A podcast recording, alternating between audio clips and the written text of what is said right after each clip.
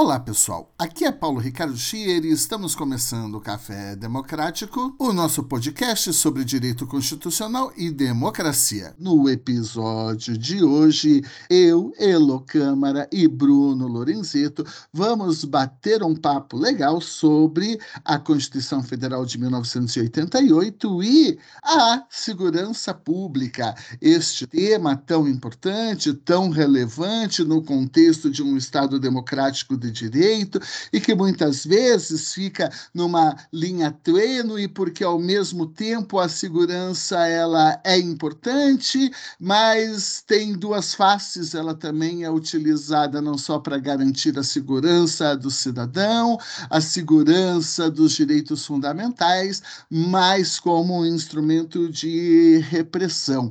A grande questão é que muitas vezes a população, os estudantes não dão a devida atenção para este tema de interesse público e, cumprindo o nosso papel no podcast Café Democrático, vamos tentar aqui esclarecer um pouco sobre os debates que giram em torno da segurança pública neste contexto constitucional. E acho que, de início, a primeira coisa que nós temos que nos perguntar diz respeito, afinal de contas, como segurança pública aparece na Constituição Federal de 1988. Nós sabemos que existe algo meio solto ali no artigo 6 que fala que a segurança é um direito fundamental, mas não está se referindo necessariamente à segurança pública. Talvez possa estar, mas a Constituição, numa outra parte, vai disciplinar um tratamento próprio para a segurança pública e creio que nós podemos começar por aí.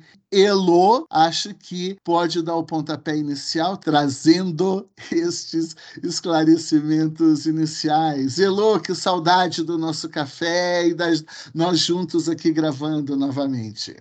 Que bom estar com vocês, saudade, pessoal. E que bom falar desse tema que está na Constituição, de maneira um tanto quanto esparsa, de uma, uma lista um tanto quanto formal, artigo 6 já foi citado, artigo 144, às vezes vem o artigo 142, aquele delírio sobre forças armadas e poder moderador e uso, da, né, uso das forças armadas na segurança, e é um tema que, de fato, me parece que a gente conversa muito pouco, então é um prazer falar sobre isso hoje, que é um tema estrutural do para entender a Constituição e talvez alguns espaços em que a Constituição ainda não chegou, e um deles a segurança pública. Então, eu queria só deixar, no meu estilo malufiano, falando de várias coisas, assim, ou pelo menos algumas indicações de coisas que eu acho que são importantes, e várias delas que a gente não vai falar hoje, mas que fica como referência para quem se interessa pelo tema. Então, primeira coisa, nós entendemos qual, quem tem atribuição do ponto de vista federativo, quem que pode organizar segurança pública, quem pode barra deve, né, pensando que é uma atribuição fundamental do Estado, qual que é o sentido de segurança pública que a gente está adotando aqui, questões relativas a direitos fundamentais, então aquela, aqueles exemplos que a gente costuma utilizar e pode entrar na casa sem algum tipo de autorização, existe o tal do mandado coletivo para entrar em várias casas em um determinado bairro, e passando também pelo que a polícia pode ou não pode fazer e, obviamente, algumas dessas questões que passam pela DPF 635, conhecida como a DPF das favelas. Então, alguns desses temas a gente vai tratar com mais ênfase, outros com uma indicação para futuros para futuras conversas. Mas, enfim, abrindo espaço também para conversar com o Bruno, que está aqui, para que a gente possa estruturar esse, essa conversa tão importante. Olá, pessoal. Também estou com muitas saudades aí, nos, nos, conversarmos, nos vermos, enfim, trocarmos algumas elucubrações. E esse é um tema que eu não tenho tanto estudo, já confesso então aqui minha ampla ignorância em relação a essa temática, mas eu sempre tenho um, um, grau de curiosidade pelo fato de a gente sempre observar uma retórica recorrente quando se abordam essas temáticas, que é de um estado de guerra, ou mesmo de um tema que aí eu sei que a Elo também gosta, de um estado de exceção, né, ainda que não efetivo, mas de você justamente suspender o direito para nessa parte em que a gente considera uma das mais sensíveis de aplicação é, da lei, né, é, para que o direito em si não seja observado. E o que me chama a atenção no próprio caput aqui do 144 é que ele coloca que é um, a segurança é um dever do, do Estado, direito e responsabilidade é, de todos. Né? Então aqui a gente tem a combinação de um direito geral, uh, mas também um dever por parte do Estado. E o que é interessante ver, né, o que, que se busca preservar, quais os bens jurídicos que estão listados aqui, a ordem pública, a incolumidade das pessoas e do patrimônio, né? Aqui cabe até aquela crítica que se você mata alguém, você vai para o júri, mas latrocínio, aí a gente não brinca de júri, né? Latrocínio vai direto para o juiz, dada a importância é, do patrimônio, que às vezes pode parecer que é mais importante do que a vida das pessoas, mas eu acho que isso ajuda a gente a perceber, então, a importância dos direitos fundamentais que deveriam embasar a construção dessas políticas públicas de segurança e aí, na verdade, constatar também, em alguma medida, a tragédia do cenário brasileiro, em que a gente acaba vendo que isso tudo não funciona como deveria. Mas eu acho que a gente deve manter a ideia lá do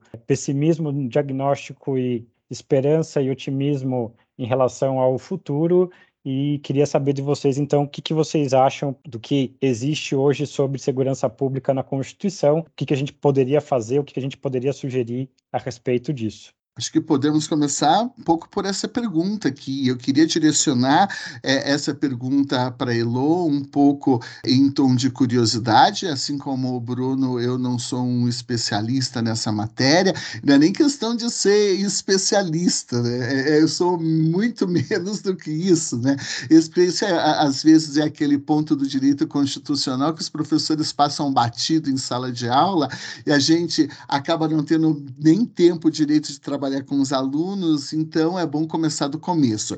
E o que eu queria, então, começar, queria dar esse pontapé inicial questionando a Elo, é o seguinte: afinal de contas, o que é essa segurança pública que está prevista na Constituição, no sentido um pouco de qual que é o papel dela? Por que, que ela está lá? Segurança pública serve para proteger cidadãos, direitos fundamentais, vida, liberdade, essas coisas todas, é, ou ainda existe um resquício na nossa Constituição de algo que a minha geração cresceu tendo muito preconceito, que era uma visão de segurança pública em que nós víamos com medo é, a segurança pública vinculado ao discurso da ordem, ao discurso da repressão, a segurança pública a serviço do Estado para acabar os subversivos e deixar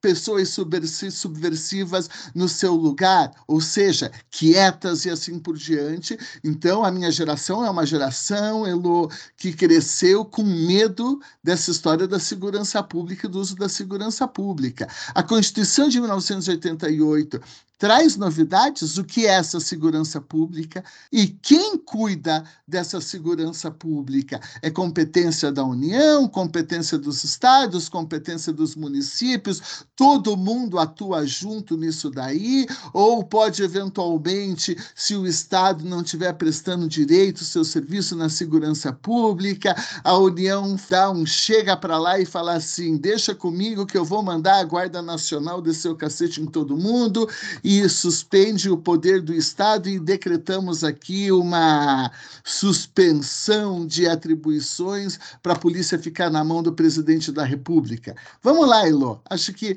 é, o começo é por esse base. Então, vamos conversar sobre a base constitucional e eu acho que o Paulo já colocou, assim, como o Bruno já colocaram diversas questões, eu sou meio uma exceção, não porque eu seja uma especialista, a propósito, a quem se interessa pelo tema, há vários grupos que estudam isso, especialmente nas universidades do Rio de Janeiro. Então, assim, vários mesmo, vários especialistas. O pessoal da USP tem o núcleo de estudos da violência, mas sempre me interessou a parte constitucional, justamente porque eu acho que nós trabalhamos pouco. Há uma referência, estávamos conversando antes, que é o texto do Cláudio Pereira de Souza Neto, é um dos poucos textos que eu conheço que trata do assunto segurança. E tentando estruturar isso, a nossa Constituição ela inova e ao mesmo tempo não inova. O caput do 144, que é o capítulo que vai falar sobre segurança pública, ele tem algumas são feitas algumas críticas a ele, justamente naquilo que o Bruno falou como bem jurídico. Porque fala, segurança pública não se diz exatamente o que é, é exercida para a preservação da ordem pública, incolumidade de pessoas e patrimônio. Então daria um viés muito próximo isso que o Paulo falava o que é uma defesa da ordem pública? Ordem pública é um conceito muito geral, indeterminado e que foi muito utilizado em períodos mais autoritários, inclusive no sentido de uma, como se houvesse uma oposição entre liberdade e individual, inclusive de protesto, vamos pensar bem concretamente, e uma suposta ordem pública ofendida. Então fica muito geral isso e poderia ampliar demasiadamente o que seja segurança pública. Se por um lado nós temos que há uma proteção ao patrimônio, por que não também, e à integridade física, eu queria colocar um viés que ele não está diretamente na Constituição, mas eu acho que é um viés importante, que é pensar questões de gênero. Quando nós pensamos segurança, também diz respeito a uma vivência no espaço, e aqui eu estou falando especialmente espaço urbano, mas é óbvio que é um exemplificativo, né? Estou pensando que a maior parte da população brasileira vive em espaço urbano, que é poder se locomover sem medo, e que isso é particularmente relevante quando nós falamos de mulheres. Então, poder caminhar, poder viver a cidade sem que tenha medo de crimes ou de abusos, de assédio. De novo, obviamente isso não está na Constituição, mas eu acho que são fatores que vão colocando para nós pensarmos também vulnera as vulnerabilidades que existem e como a segurança e a insegurança, a gestão disso afeta diferentemente os grupos na, na sociedade.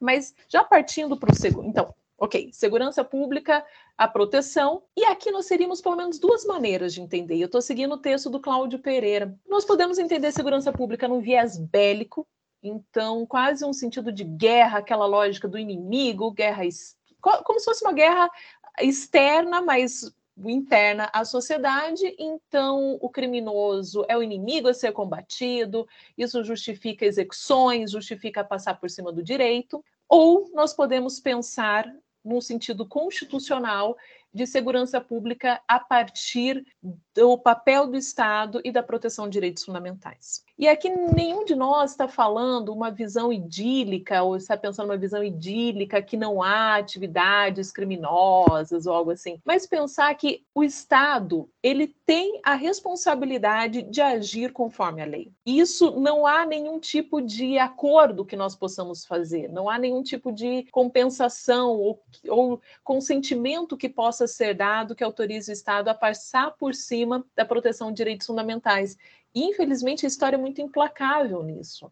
Quanto mais nós autorizamos que o Estado use a força sem nenhum tipo de controle, mais essa força se volta contra os cidadãos. Isso não só no Brasil, mas de maneira geral no mundo. Uma polícia controlada é uma polícia norteada pela cidadania, pela proteção da cidadania. E que é um problema também, a gente pode chegar a esse ponto mais adiante, a dificuldade de controlar a polícia. E não é só no Brasil embora no Brasil haja uma grande dificuldade, a força ela há uma tendência a se expandir.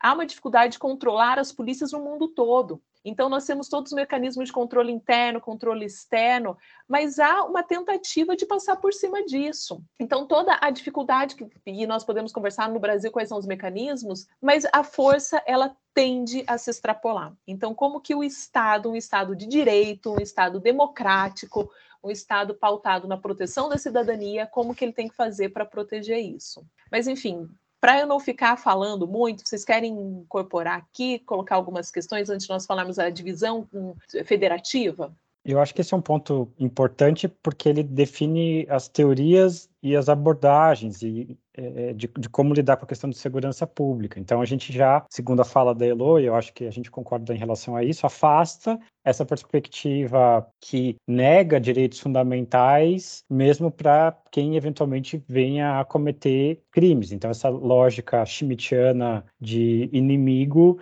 ela não está mais compatível com o Estado democrático de direito. Mas eu queria escutar a Delo, porque aqui tem várias perspectivas que podem ser trazidas. Ela estava falando da de gênero e eu acrescentaria também a questão de raça, mas das implicações e da forma de agir, inclusive das autoridades de segurança, mas eu queria fazer uma pergunta para Elô sobre qual é a relação das polícias dentro da estrutura federada, porque é bastante comum a gente até dúvida, né? sobre, ah, mas tem um monte de polícia aí, civil, federal, militar, confunde com guarda, né? Que minhas filhas, pelo menos, olha, olha o carro de guarda, né? tem, tem sirene, é, é polícia. Coitadas, são pequenininhas, mas eu falei, não, olha, vejam que as cores até são diferentes e as funções são diferentes.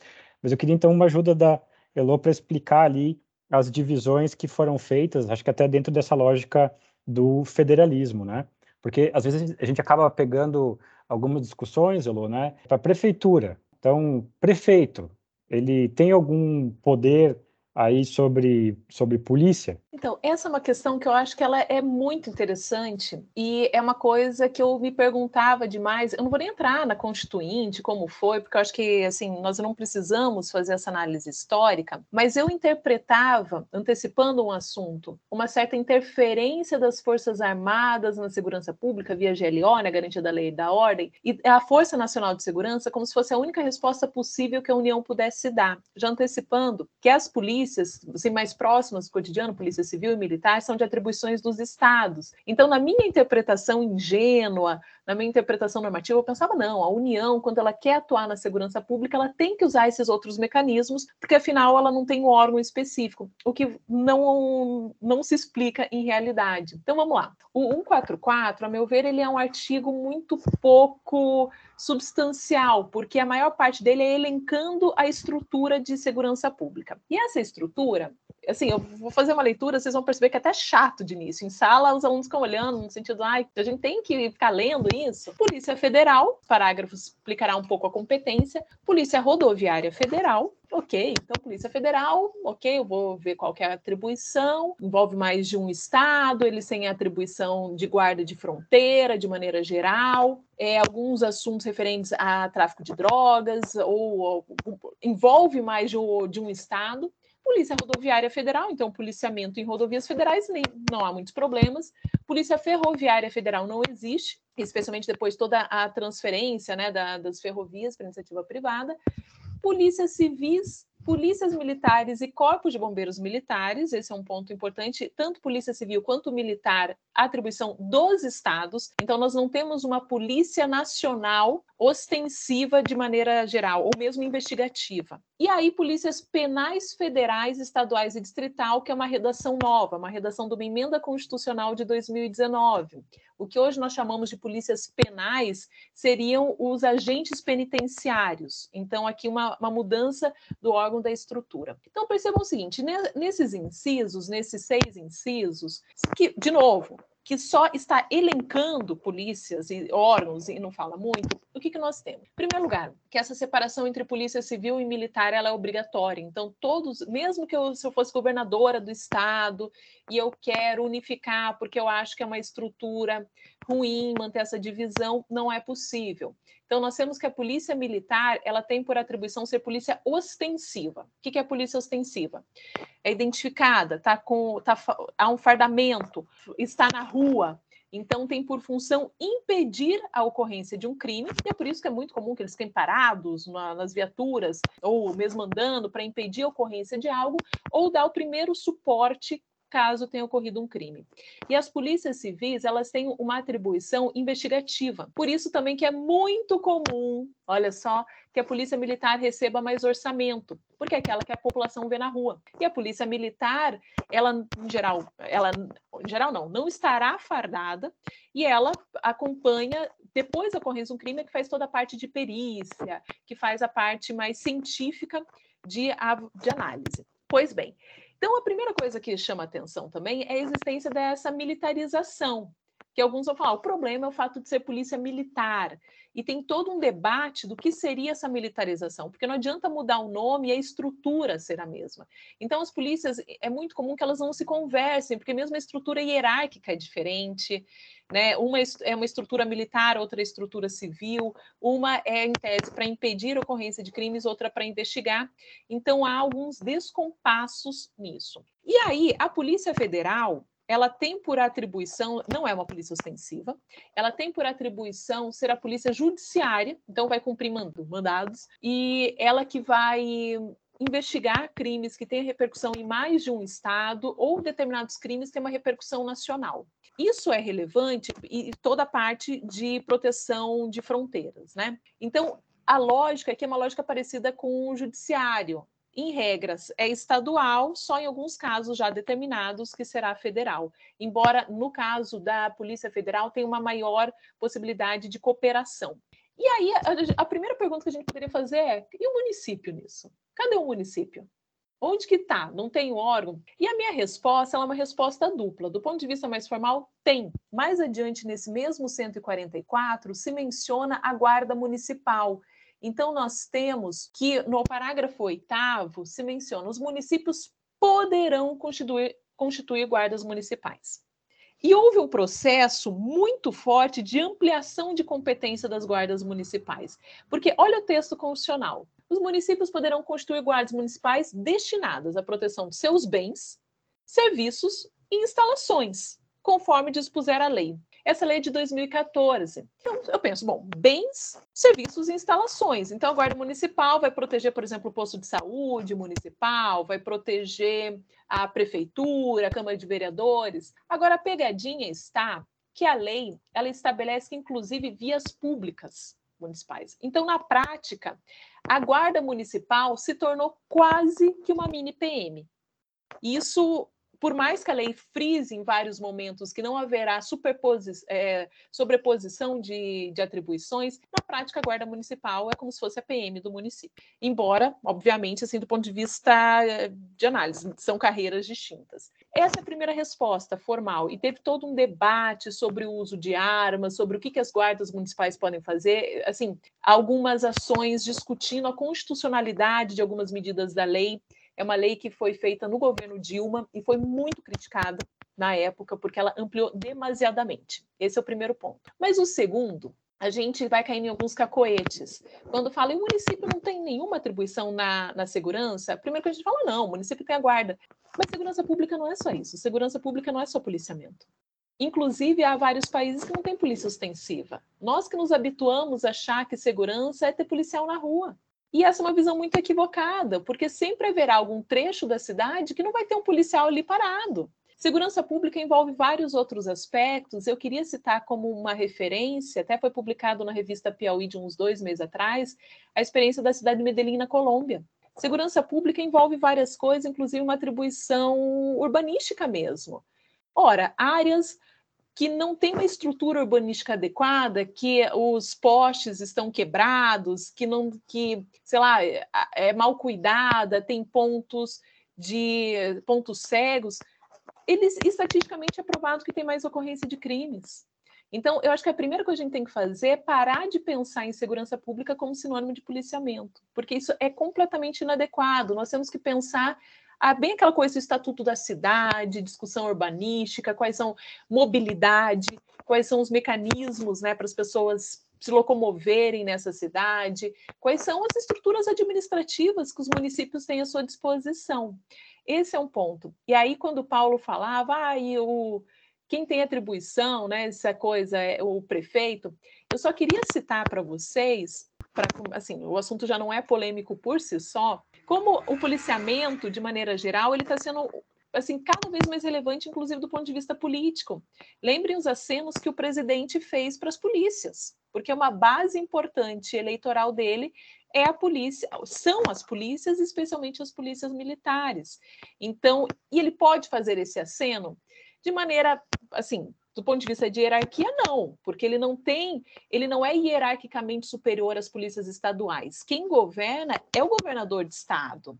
Né? É ele que escolhe o secretário de Segurança Pública, é, é, ele que define. Mas do ponto de vista simbólico, nós percebemos como essa estrutura federativa ela foi meio embolada para fazer esse aceno eleitoral. E aí, se vocês ainda não estiverem cansados de, de ouvir assim, essa, essa fala longa, a pergunta poderia ser: tá, e o presidente, o que ele pode fazer em relação à segurança pública? Né? Se a principal atribuição e aí nesse sentido de policiamento são dos governadores, o que, que o presidente pode fazer? Duas coisas eu já citei.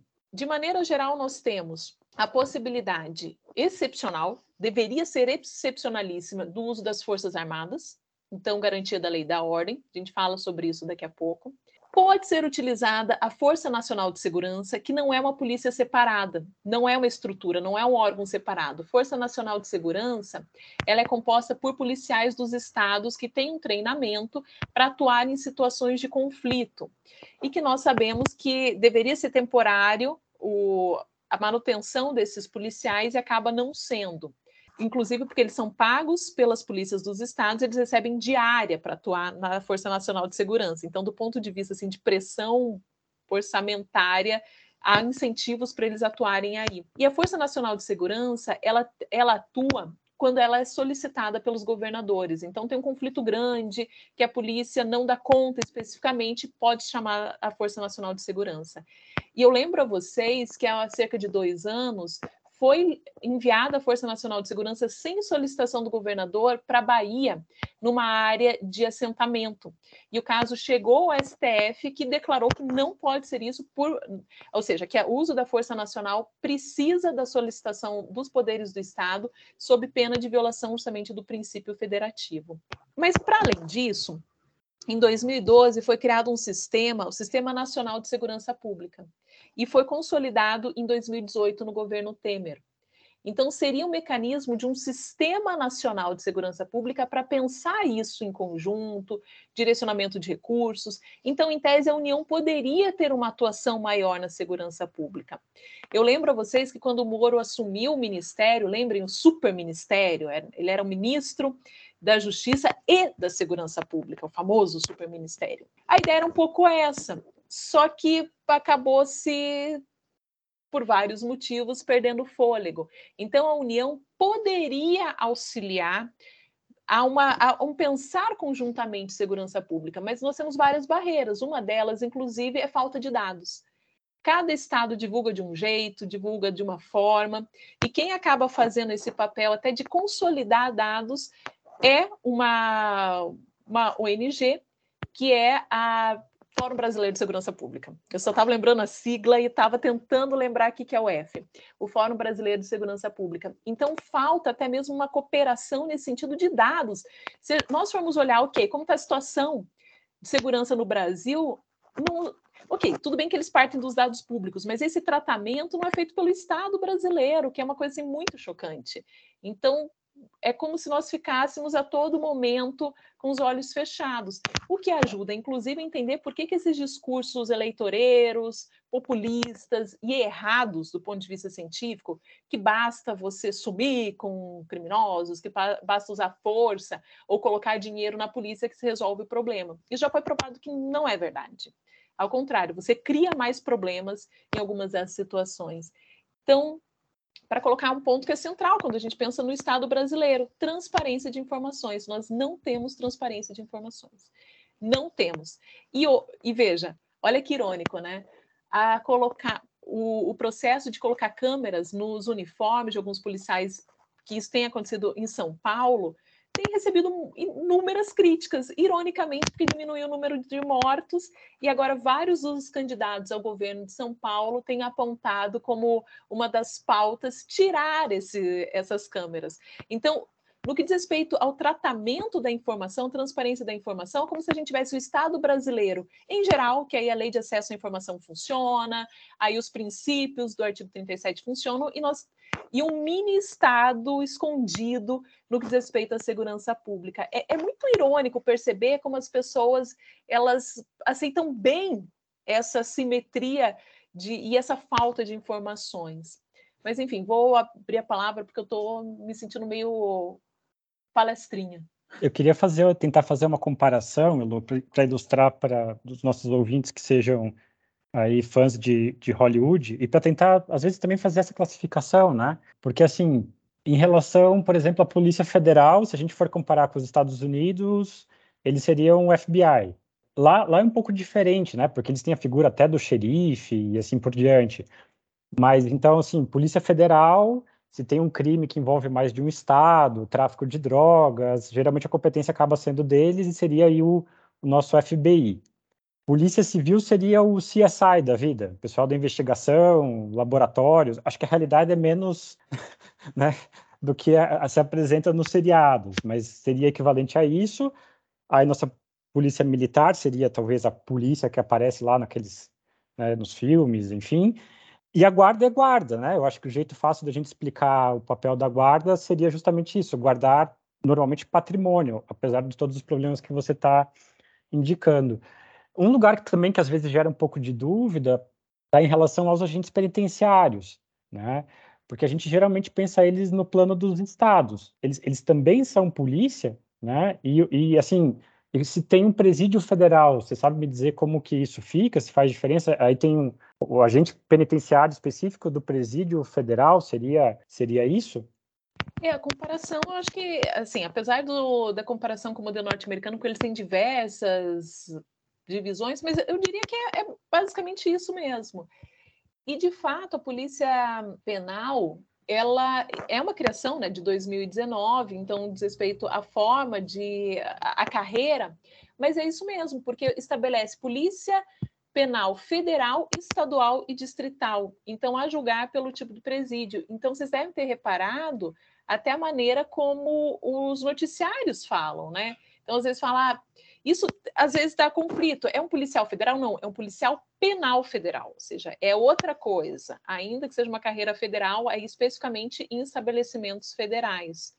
Uma criação de uma, de uma, eu não diria de uma carreira nova, mas de uma consolidação de uma carreira específica.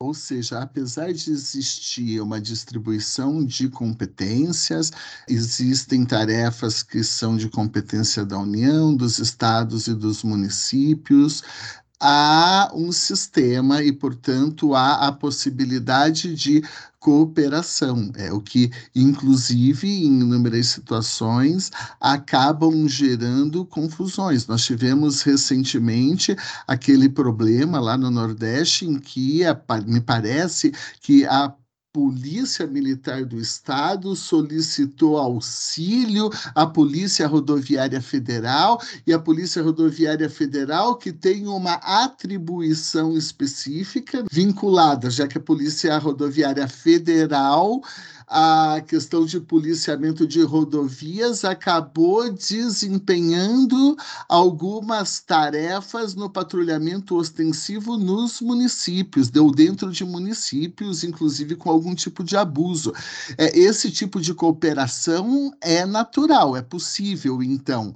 Uma solicitação, por exemplo, de uma guarda municipal para algum tipo de ação a polícia militar ou a polícia militar fazer solicitação à Polícia Rodoviária Federal e assim por diante. Isso está no quadro da normalidade quando nós falamos em distribuição de competências e pensando em cooperação num sistema único de segurança pública, é isso? Então, mais ou menos, porque por mais que haja possibilidade de cooperação, vamos pensar uma quadrilha que a princípio ela atua em diversos estados. É possível imaginar muito tranquilamente uma cooperação entre a Polícia Federal e as polícias civis desses estados. Agora, muito honestamente, eu não entendi o uso da Polícia Rodoviária Federal em, dois, em duas situações que se tornaram famosas como um exemplo, como exemplos muito ruins. Aquele que, que levou à morte do Genivaldo, que ele foi colocado numa viatura, foram jogados gás lacrimogêneo, ele foi trancado lá e ele levou a e isso o levou à morte. Ainda que ali eu poderia falar, bom, mas é, havia um policiamento numa rodovia e ele foi parado, que também é um absurdo, né? Ele foi parado por estar sem capacete, foi preso, foi colocado e teve esse tratamento. Mas mais chocante para mim foi saber que aquela operação policial numa, numa, comunidade no Rio de Janeiro, que levou a salvo engano 29 mortos, foi feita pela Polícia Rodoviária Federal. Eles não têm atribuição para isso. Tanto que nos dias subsequentes, o Ministério Público Federal solicitou esclarecimentos e solicitou que não fossem feitas, que a Polícia Rodoviária Federal não participasse desse tipo de operação. E honestamente, eu não sei qual foi o fundamento legal para essa ação. Então, mesmo que haja hipóteses de cooperação, até pensando na estrutura federativa, tem situações que eu só consigo explicar como ou uma distorção das regras ou como uma politização de alguns órgãos policiais. A, a menos que tenha alguma questão que tenha me escapado, mas atualmente a minha resposta seria essa. Uhum, tá, porque eu estava ouvindo um outro podcast, o podcast do Ivan Mizanzu, que acho que muita gente acompanha, muita gente é fã e nós também gostamos demais, e ele fez um comentário tanto na temporada anterior, lá no caso Evandro, é, onde teve uma confusão de atribuições em termos de investigação entre Grupo Águia e Grupo Tigre, um da Polícia Civil e outro da Polícia Militar, e a pergunta, mas o que, a Polícia Militar está investigando? E no caso dos meninos emasculados de Altamira, a mesma coisa, mas numa outra dimensão nós tivemos uma contraposição de tarefas entre a investigação da Polícia Civil do Estado do Pará e a Polícia Federal, sendo que há relatos de participação na investigação da Polícia Federal, mas não existe absolutamente nenhum relatório. Ora, o que a Polícia Federal está fazendo lá? Isso não era atribuição da Polícia Civil do Estado, e a impressão que dá, que fica no ar, nós não podemos ser levianos e não estamos investigando esses casos. Cada caso tem nuances específicas, mas tem-se uma forte impressão de que há uma utilização com desvio dessas atribuições policiais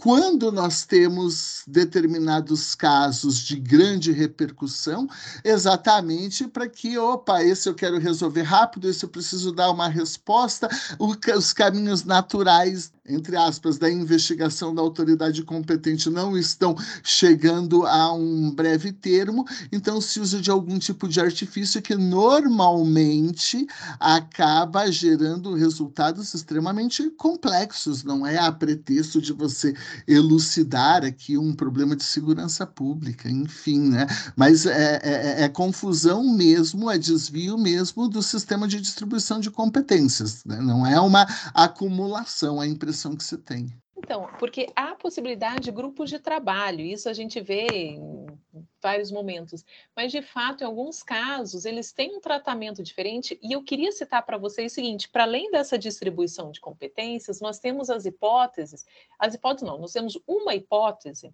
prevista no artigo 109, que é federalização de crimes que envolvem direitos humanos ou graves violações de direitos humanos. Então, o artigo 109 da Constituição estabelece que é possível que ele não é um artigo originário, né? Ele foi estabelecido pela emenda constitucional 45, a famosa emenda constitucional 45 em 2004, e estabelece que em casos envolvendo graves violações de direitos humanos, percebam, é graves, não é qualquer situação, e que o Brasil poderia ser responsabilizado internacionalmente porque levaria à violação de compromissos assumidos internacionalmente, é possível que seja solicitado, quem solicita? Procurador-Geral da República. Solicita perante o STJ um chamado incidente de deslocamento de competência, então o processo é conhecido como IDC, solicita que, que, haja uma transferência, uma mudança da competência. Vocês vão falar, mas o que, que isso tem a ver? Essa mudança da competência pode ser na fase processual, já tem o processo ali, ou pode ser na fase de investigação. Então, o STJ, ele tem usado um critério que não, tá, não está no texto constitucional, mas está na jurisprudência, que é estabelecer que aquele Estado ele não tem condições de, de fazer a investigação. Então, vamos lá. Imagine uma. Ou não tem condições, ou já se mostrou que ali não é um ambiente imparcial o suficiente, tem algum impedimento institucional. Então, vamos imaginar esse caso dos meninos emasculados de, de Altamira. Poderia o Procurador-Geral da República alegar que é uma situação grave o suficiente, não teve o tratamento, seja porque faltaram é, possibilidades ou porque os policiais ali não desenvolveram, por qualquer motivo, aquilo que deveriam fazer, e transfere a atribuição para a Polícia Federal. Isso é um processo possível, mas ele foi criado em 2004. E muitas vezes há esse processo, essa certa confusão sem utilização do instrumento do IDC, né? Então, o que nos faz perguntar exatamente qual que é o critério do uso, de fato, dessa, dessa mudança constitucional. Mas o IDC, nos casos que eu acompanhei, em geral, ele já tem a fase processual, ele já está na fase processual.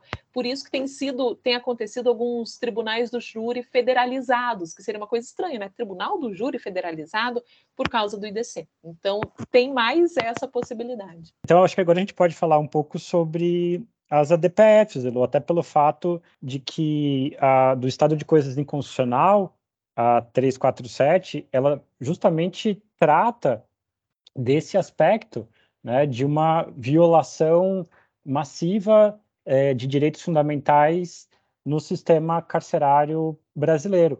Né? Então, é, tem alguns pontos que, em alguma medida, elas, eles retornam, mas eu entendo que tanto a DPF 347, que é do estado de coisas inconstitucional, quanto a 635, que ficou conhecida como a DPF das, das favelas, elas podem nos auxiliar aqui para ilustrar algumas tentativas por parte do Supremo no endereçamento desse tipo de problema, né?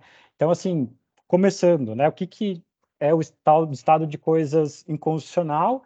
É, ele está baseado numa omissão estatal, né? Então, é uma falta de ação estatal em relação a uma determinada temática. Eu lembro que, na época, isso, para alguns professores, foi uma coisa meio que surpreendente, porque, assim, como que uma coisa é inconstitucional? Né? Isso poderia gerar um, até um questionamento, mas uma omissão estatal violadora de direitos fundamentais que passa, então, a ter esse destaque por parte do Supremo.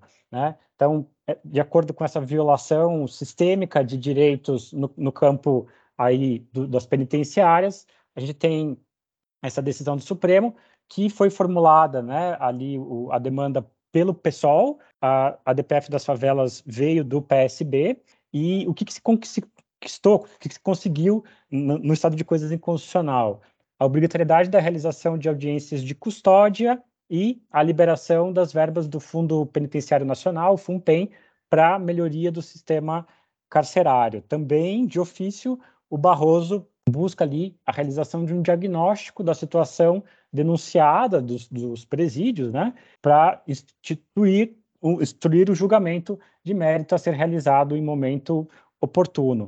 O que tem de interessante aqui é que o estado de coisas inconstitucional ele está inspirado em uma medida que é colombiana. Já lá na Colômbia, eles tinham adotado isso em relação à situação das pessoas deslocadas, por eles terem problemas lá com as Farc, então eles têm uma série de questões relacionadas a isso, mas na verdade, na verdade, a Colômbia estava se inspirando em algo que é um pouco mais antigo, que são as structural injunctions, que são as medidas estruturantes que aqui no Brasil, felizmente, está tendo bastante estudo, tem bastante gente trabalhando com isso, é, que tem a sua origem, eu gosto sempre de lembrar, né, em Brown, né, Brown versus Board of Education, que é aquela super decisão que vai proibir as escolas segregadas nos Estados Unidos, e aí, em razão daquela questão de Brown ter ali uma coisa um pouco indefinida sobre em que tempo que a gente vai fazer a desegregação, né, que é aquela questão do, do speed, né, então, qu quanto tempo, né, não estabelece um prazo, ah, então, em 2500 a gente, do, do 2000 sei lá quando a gente vai mudar isso, né, vamos esperar, é, é, não, não é para fazer isso em prazo tão é, é, demorado, então tem que se fazer isso logo, mas, então, a parte do estado de coisas eu acho que seria isso, ela é um, um início do reconhecimento dessas violações sistêmicas, e aí, no meio da pandemia, a gente tem a DPF 635, como eu tinha dito, ela teve iniciativa por parte do PSB, né? O fundamento dela aqui dos direitos fundamentais seria a parte da, da política de morte adotada nessas operações, né? em razão do elevado número de mortes nas operações policiais, em particular no Rio de Janeiro, porque no estado de coisas inconstitucional isso vale para o Brasil inteiro, no caso da DPF das favelas é específica do Rio, e aí o ministro Fachin, em julho de 2020, dá uma medida incidental que vai ser depois confirmada é, em plenário, justamente concedendo ou reconhecendo a importância dessa limitação em relação às operações policiais. Então, o que acontece aqui? Primeiro, né, você deveria adotar elas em caráter excepcional, não é para sair fazendo operação policial de qualquer forma.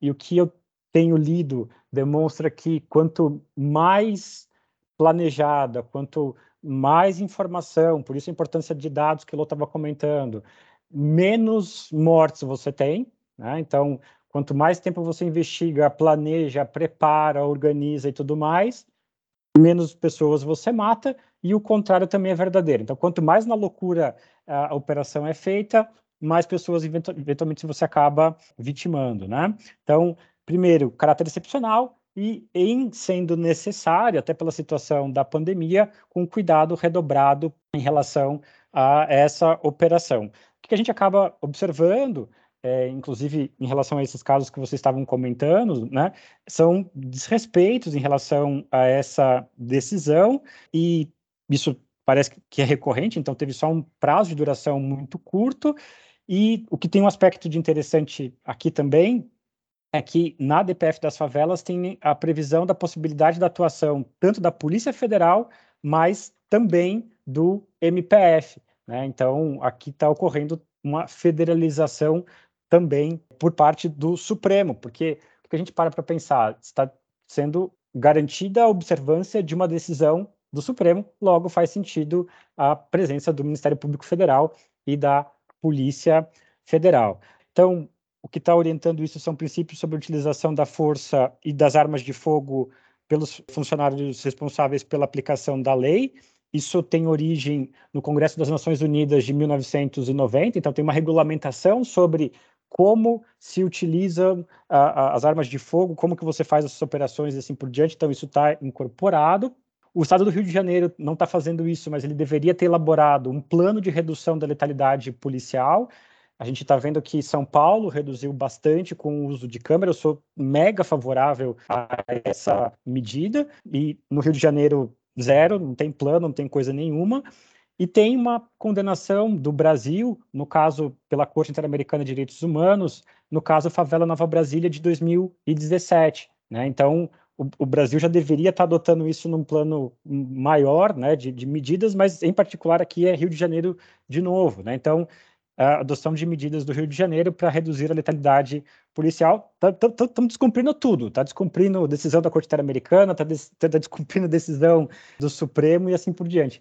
E aí eu queria só listar rapidamente aqui, não quero também monopolizar a conversa, mas os principais pedidos da DPF das favelas aqui, né? Que seria a implementação e monitoramento de um plano de redução da letalidade policial com ampla participação da sociedade civil, instituições públicas comprometidas com a promoção de direitos humanos, a não utilização de helicópteros como plataformas de tiros, né? Até porque o helicóptero fica rodeando ali por cima e dando tiro meio que aleatório, rigor na expedição de mandados de busca e apreensão, a fim de evitar diligências aleatórias e ilegais, bem como na preservação dos locais em caso de crimes cometidos nas operações policiais. A gente observa bastante modificação da cena de crime, né? Isso é bastante problemático, até pela posterior investigação.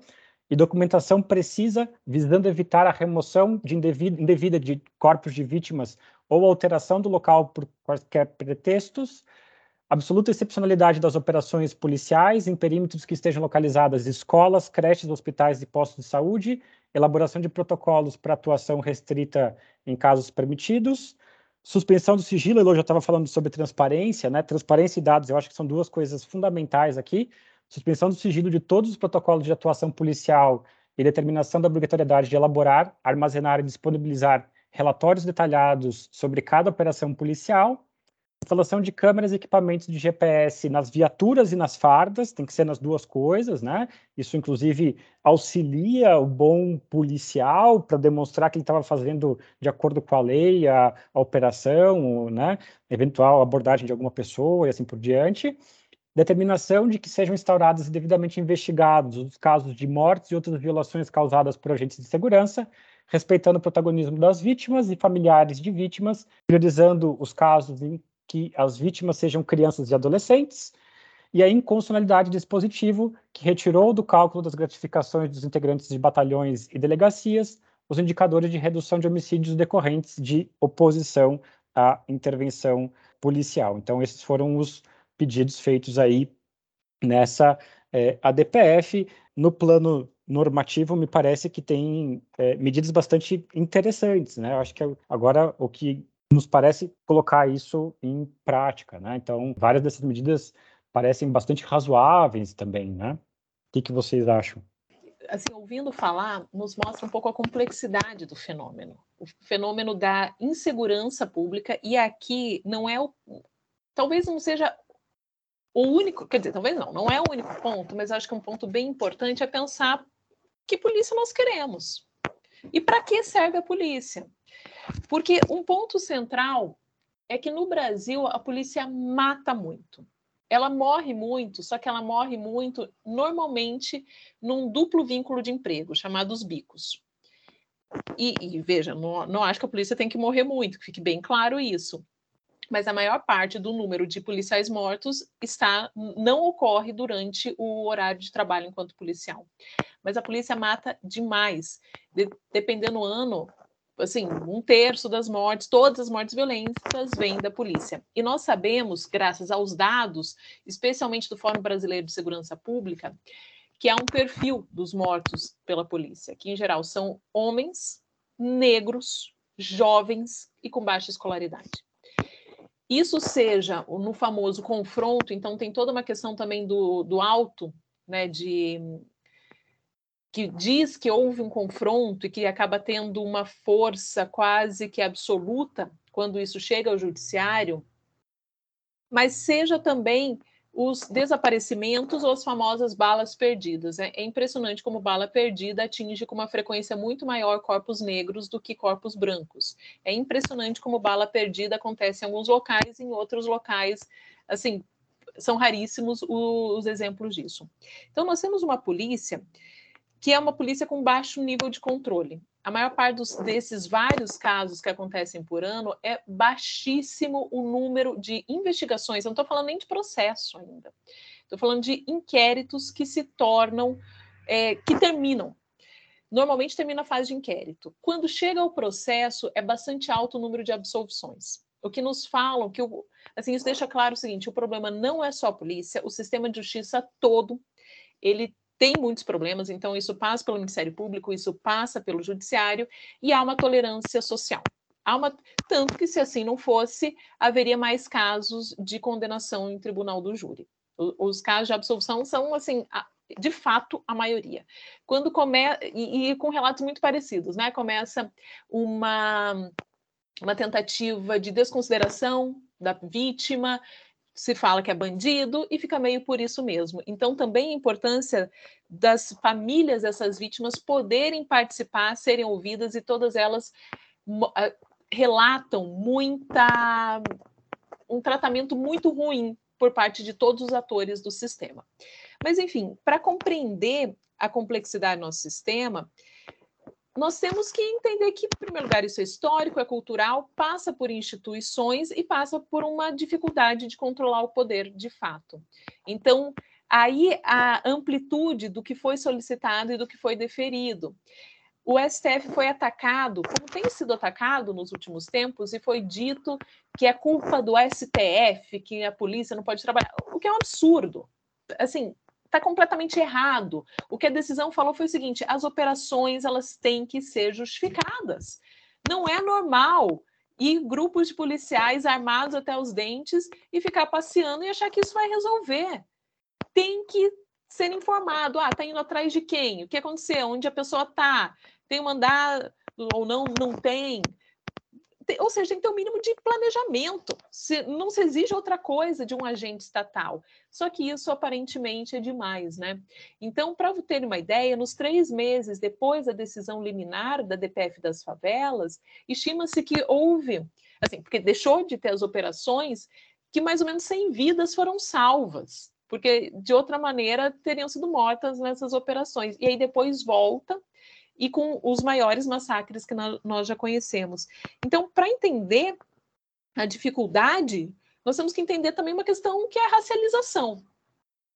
Se não colocar a, o tratamento desigual que a polícia faz em relação a pessoas brancas e pessoas negras, nós tampouco vamos entender a organização né, desse nosso sistema. Então, sociologicamente, há uma grande identificação das nossas forças policiais como esse espaço sem controle e que, de novo, isso não melhora a segurança pública. O Bruno Paes Manso tem um livro fabuloso, um podcast também sensacional a partir desse livro, que é a República das Milícias. Vai mostrando como a forma de controle fez com que surgisse uma organização criminosa no âmbito do Estado, paga com dinheiro público, os milicianos que vão e dominam certos territórios. Então, não é a carta branca que faz com que você resolva o problema da violência, ao contrário, cria novas formas de violência. Eu acho que no podcast dele fica bem claro, né, ele ouvindo especialistas, como esse senso comum ele está absolutamente equivocado no que diz respeito ao tratamento. Mas quanto à ação, eu acho que o Bruno explicou muito bem, eu só queria dar meus 20 centavos de pitaco na parte meio sociológica da coisa. E acho que tem um outro aspecto, Elo, que é assim, essas crenças que você estava falando, elas na verdade geram outros problemas, porque se a gente pensar no, no Carandiru, é, o que, que você vai ter ali? A semente que vai originar depois o PCC. Então, é, é, essa lógica que ainda remonta a uma mentalidade escravocrata, de não reconhecer direitos das pessoas negras, de não reconhecer os grupos minoritários, também são seres humanos, também merecem igual respeito consideração e tudo mais, isso, ao invés de solucionar o problema, né, gera potencialmente outros problemas. E acho que é isso, infelizmente, a lógica miliciana tomou conta de Brasília e infelizmente, estamos sendo governados com base nessa perspectiva de mundo. Mas eu queria fazer uma pergunta agora para o Paulo sobre um, um, pouco isso. Será que quando a gente pensa a noção de igualdade, Paulo, a materialização, aqui para ser mais de esquerda, né, a parte concreta, material, é, é justamente aqui que a gente observa o funcionamento da, da desigualdade? Seria isso? Também aqui, Bruno. É claro que quando nós analisamos a atuação das polícias neste campo de segurança pública, fica muito nítida a diferença, porque se nós imaginarmos um desenho ideal a partir da Constituição Federal de 1988, nós conseguimos ter em mente algo né, no, no mundo dos sonhos de uma polícia voltada para a garantia dos direitos, ok? Só que pensar uma polícia voltada para a garantia dos direitos, na prática, acaba sendo voltada para a garantia dos direitos individuais, especialmente a propriedade, especialmente a vida, e ainda assim, a partir de um critério de seletividade. É, mas não conseguimos ainda construir uma polícia que estivesse preocupada com a garantia de todos os direitos fundamentais, porque se ela se voltar apenas para a propriedade, nós teremos essa polícia que vai matar o pobre, e uma pobreza decorrente da desigualdade. Mas nós não vemos essa polícia, por exemplo, funcionar muitas vezes de forma adequada quando nós falamos em direito de reunião, direito de liberdade de manifestação, porque aqui, se nós trabalhássemos nesse mundo ideal, que é o mundo que nós queremos, um mundo né, de uma efetiva igualdade, quando nós temos uma manifestação e que a população quer ocupar uma praça, o papel da polícia deveria ser garantir que todos ocupassem a praça sem se machucar para que elas então livremente externassem as suas demandas, mas na verdade não é isso que acontece. Nós vemos que quando a polícia precisa atuar fora do campo da proteção da propriedade e de interesses de determinados grupos, a polícia é historicamente despreparada para isso. Então ela não sabe essa polícia lidar com livre manifestação do pensamento, não sabe lidar com direito de greve, essa polícia não sabe lidar com o movimento social sem terra, não sabe, não sabe lidar com desapropriação, ou talvez saiba lidar até demais, não é? é com de, de ocupações, aquelas barracas pretas e assim por diante, porque ela não é preparada para isso. Ela não é preparada para isso. Ela simplesmente é preparada para reafirmar a desigualdade desigualdade e para afirmar um papel histórico de proteção e tutela de determinados grupos proprietários e privilegiados. Os direitos sociais, os direitos do povo, os direitos dos excluídos. Então, repito, greve, manifestação, ou até mesmo os direitos de terceira geração, meio ambiente, a polícia é despreparada. Né? Ela sabe, ela sabe apagar um incêndio muito bem. E aqui, não é? Vamos lembrar, o Corpo de Bombeiros me parece que faz parte dessa estrutura e eu sou fã do Corpo de Bombeiros. Vamos deixar muito claro isso aqui desde criança, queria ser bombeiro. É, eu sou muito fã do Corpo de Bombeiros, trabalha muito bem, mas é, em termos de proteção de meio ambiente, muitas vezes nós vemos que sequer IBAMA, sequer corpos policiais em termos de polícia florestal, consegue estabelecer algum tipo de tutela mais adequada para o meio ambiente. A gente está vendo o que está acontecendo na Amazônia, a gente está vendo o desmonte da Polícia Federal, a gente está vendo que quando a Polícia Federal, é, é, a, a, Polícia Ambiental Florestal resolve atuar, é exoneração e assim por diante, porque o papel histórico dessa polícia foi muito mais a criação aqui de é, um modelo voltado da proteção do grande produtor, do dono da fazenda, e não do meio ambiente propriamente dito. E aqui, efetivamente, nós vemos a desigualdade. E aqui nós vemos efetivamente uma certa descrença numa polícia que seja uma polícia plena. Ó, oh, pareço um romântico aqui, não é? Uma polícia plena, uma polícia que não seja só de uma elite, mas seja a polícia que vá lá no parque no final de semana, não para tirar os garotos que estão dançando funk, rap, fazendo as suas manifestações culturais, para garantir apenas o passeio de meia dúzia da elite que está correndo, porque eles também estão exercendo os direitos fundamentais deles outros direitos que a polícia não sabe lidar, que são os direitos culturais, e assim por diante. Né? Se fosse fazer aqui uma análise é, ampla de onde a polícia poderia atuar para efetivamente afirmar a igualdade essa lista aqui e daria umas quatro horas, daria umas quatro horas de podcast. Mas sim,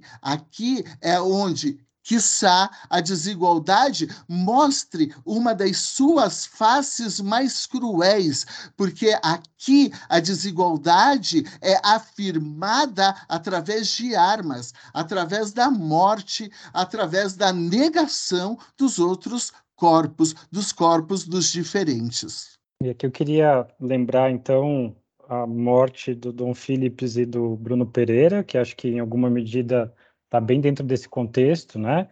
Pensando que a gente perdeu aqui pessoas que tinham condições ímpares em relação ao tratamento dos povos da floresta, dos indígenas e dessa cobertura, e que justamente o Estado não funcionou aqui, onde ele mais deveria, justamente para tentar alcançar e para resguardar minimamente essas pessoas, mas a Elo estava comentando sobre a falha do sistema de justiça em relação a júris de, de policial, que eu acho que realmente é algo difícil, mas eu vou recolocar a questão de gênero aqui, Elo, e, lembrar que se a gente pensar de maneira ampla a questão de segurança, o próprio caso da Mari Ferrer, ainda que tenha virado legislação, mas ele também é um exemplo, aí pensando do outro lado, de um, um corpo, só que aí feminino, que não é protegido, porque o que a gente tem são uma série de provas bastante contundentes sobre o que aconteceu com ela. Ela é revitimada dentro do processo, né? Tanto que a lei é criada em relação a isso. Acho que não tem debate quanto a essa questão. Então, ela tem que passar novamente pela violência quando ela e, aí a vítima vira, né? É, é, ali é ela que vira a pessoa ruim, porque pegaram foto dela de biquíni, alguma coisa assim, para tentar demonizar ela. É como assim a, a, a vítima ocupa o outro lugar que deveria ser do, do réu. E, e de como, a, mesmo se a gente pensar numa pessoa branca, eh, com condições econômicas e tudo mais, isso também pode não funcionar. Eu concordo integralmente. Nessas questões que envolvem aspectos estruturais da sociedade, não só a polícia, o sistema de justiça, de maneira geral, não está capacitado a dar respostas satisfatórias. Então, nós pensemos questões que envolvem povos indígenas, mulheres, que envolvem. O, o, Paulo falou muito sobre a questão da liberdade de expressão, e eu acho que isso é, é central. Nós vemos a polícia sendo utilizada e sendo estruturada para ver o protesto como se fosse um ato de inimigo e não para ver como um direito. Eu lembro a vocês que na época da, das jornadas de junho, isso filmado, gente, não é uma coisa assim que aconteceu no interior de algum lugar que ninguém ficou sabendo, filmado mostrando o, como a polícia cercava esses manifestantes numa estratégia de quase de guerra mesmo, e eles ficavam presos no meio não tinham para onde correr, e nisso, utilizando spray de pimenta, utilizando violência, e vai, bom, não à toa, também numa estratégia que aconteceu no Chile, muitas pessoas perderam a visão. Então, assim, mostra que, de novo, o problema não é só o Brasil. Há uma dificuldade, isso se manifesta na América Latina toda, isso se manifesta no mundo todo, mas, de fato, o sistema de justiça e a polícia não dão respostas satisfatórias a esses conflitos. Eu faço aqui, para não parecer que o fim do mundo está próximo, a gente só fala de coisa ruim, eu faço uma especial referência ao, ao trabalho do CNJ, especialmente das juízas, estabelecendo um protocolo de julgamento com o viés de gênero. Então, o CNJ tem atuado muito nisso, especialmente na questão de gênero, falando que os julgamentos têm que levar em consideração esse viés, porque senão o mais comum é de fato que a mulher re seja revitimizada. Mas há todo um processo importante. Eu queria fazer uma menção aqui também a algo que aconteceu semana passada. E o Paulo talvez esteja mais, assim, tenha bastante conhecimento sobre esse caso, que houve evento na UFPR relembrando alguns fatos ocorridos no estado do Paraná por ocasião da audiência que houve na Corte Interamericana de Direitos Humanos, o caso Antônio Tavares, e talvez você tenha trabalhado isso, aconteceu no ano 2000 e se refere a uma a morte do Antônio Tavares pela polícia, pela polícia do estado do Paraná. E também, ou seja, num cenário de, de questões agrárias, debates agrários, eles fecharam a cidade de Curitiba, eles começaram a interceptar os ônibus do Sem Terra que estavam vindo para Curitiba para protestar, e nesse processo todo humilharam mulheres, e, enfim, todo um processo de violência que nos mostra o seguinte: a polícia, eu, o que eu vou falar é o óbvio lulante, mas às vezes a gente tem que repetir. A polícia não resolve problemas sociais. Quando a polícia é colocada para resolver problemas sociais, ela resolve com a linguagem da violência, ou seja, ela aumenta esses problemas. Então, acho que também a sociedade como um todo tem que ter clareza do que se exige da polícia, do que nós estamos pedindo, para não acontecer de de aumentar as questões. Mas são esses os meus 20 centavos. Elô, só você falou aqui da polícia do Paraná e você lembrou esse caso de 2000. No próximo episódio do Café Fundamental, eu falo de tratados internacionais de direitos humanos através da cláusula de abertura.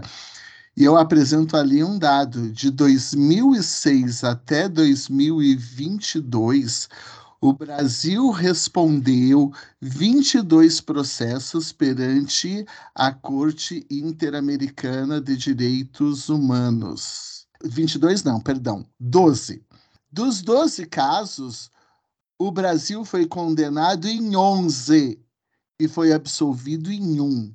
Dos 11 casos do Brasil, que o Brasil foi condenado, quatro são decorrentes de violência policial do estado do Paraná contra o movimento social sem terra. Enfim, fica aqui uma observação, porque muitas vezes nós imaginamos que o Paraná, o estado europeu super desenvolvido, super seguro, Pera, há um preço em relação a isso que muitas vezes se chama de segurança e a velha pergunta de um velho esquerdista sem vergonha, não é que segurança para quem é essa segurança afinal de contas, né? Segurança pública para quem? A segurança pública nós sabemos aqui que não é para todo mundo. É, não é não é essa polícia que nós estamos que nós estamos falando. Meus filhos veem o carro da polícia e eles se sentem seguros. As pessoas que moram próximas da minha casa veem o carro de polícia e sentem medo. A gente sabe para quem quer segurança no final das contas. E quando se fala em política de tolerância zero, ah, na verdade a gente tinha que adotar isso daí, é política de tolerância zero mesmo, é tiro na cabecinha, é helicóptero em cima da favela, é drone sobrevoando e dando cacete em todo mundo. E incrivelmente, embora o marxismo explique isso daqui, nós vemos muita gente da população pobre defender é isso mesmo. E ela não consegue perceber que essa política que ela defende de tolerância zero, ela se volta contra ela. Ela não vai se voltar contra as pessoas que exploram ela e que geram esse sistema de desigualdade. Então, é algo incrivelmente apavorante nós percebermos como os discursos de segurança eles não só são direcionados para determinados grupos de pessoas, mas eles são apropriados por esses grupos tal qual a burguesia fez na Revolução Francesa, e vende esse discurso da segurança como um discurso universal. Essa, e até o pobre que é vítima desse sistema acaba defendendo o sistema discriminatório.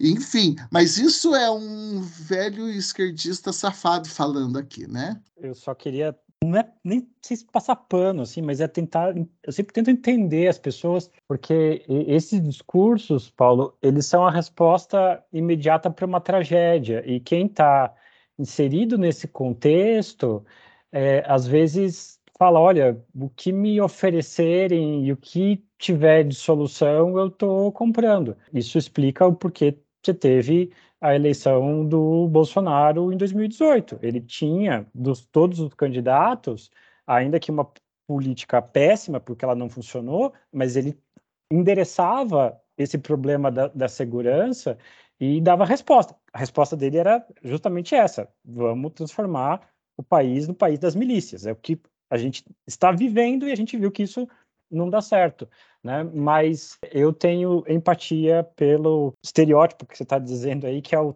o, pobre de direita, né? Mas e, e, eu tenho esperança que essa pessoa possa se informar. A gente é professor, enfim, então a gente acredita na emancipação e talvez perceber que ela está dando um tiro no próprio pé, né? É, guardando as devidas proporções, é o pessoal dos Estados Unidos que é pobre sendo contra o Obamacare e morrendo porque não tem acesso a, a segurança. Então, esse não é um fenômeno exatamente isolado, mas de fato, né? Aqui está, inclusive, estava falando velho de esquerda e tudo mais.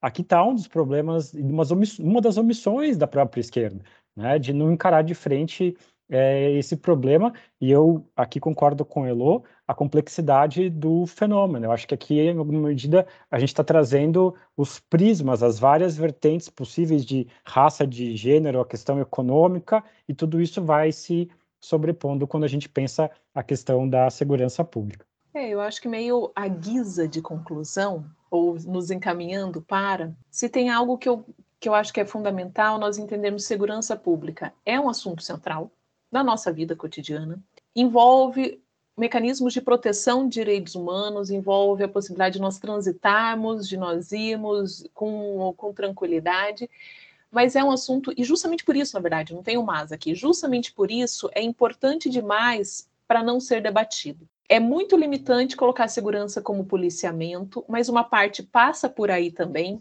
e justamente por isso, movimentos progressistas tem que debater segurança pública, porque se nós não fizermos isso, a única resposta que vai ter são esses populistas de direita, a lá programa, a esse jornalismo também é, absolutamente marrom, e esse discurso que a única resposta possível é o uso da força. Já foi provado, não só no Brasil, mas assim, todo mundo que pesquisa isso sabe que o uso da força, ou autorização que a polícia usa a força não resolve, só piora o problema. Então nós temos que pensar alternativas e mecanismos para dar uma resposta mais adequada à guisa de conclusão. Aprendi bastante, mas também quero fazer uma observação. Quando nós trazemos críticas à atuação da polícia ou à estrutura da polícia, muitas vezes voltada historicamente para manutenção ou para proteção de determinados grupos ou de reafirmação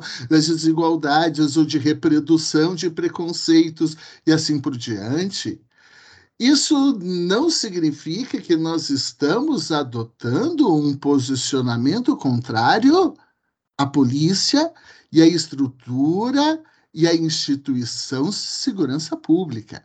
Segurança pública está inserida, está inserida na nossa Constituição. A polícia está inserida na nossa Constituição e desempenha um papel constitucional de extrema relevância. Porque muitas vezes, quando nós fazemos esse discurso, vem aquele papo: ah, então vocês querem viver num mundo sem polícia? Vocês querem viver num mundo sem segurança pública? Quero ver quando estuprarem suas filhas? Quero ver quando sequestrarem a sua mãe? Quero ver quando roubarem a sua casa? Ei, para, para, para, para. Nós não estamos falando que a polícia não deve atuar na proteção da vida, da propriedade e assim por diante. E muitas vezes, quando precisamos da polícia nesses momentos, ela foi extremamente eficiente. É, eu já fui sequestrado, mais de uma vez, fui sequestrado mais de uma vez, é, já tive é, é problemas inúmeros aqui é, e a polícia foi extremamente eficiente. Mas as críticas, elas se direcionam em outro sentido. Elas, é, é, elas se direcionam num sentido de um papel estrutural institucional. Ninguém aqui está contra o policial que está ali na rua e que também é um trabalhador, diga-se de passagem, sendo explorado, ganhando mal pra caramba, ganhando mal pra caramba. E, e ninguém está aqui colocando a culpa de um problema da segurança pública na cabeça desse policial, né? no ombro desse policial. A questão institucional, ela tem a ver com algo mais amplo e essa crítica institucional tem a ver com algo muito mais amplo.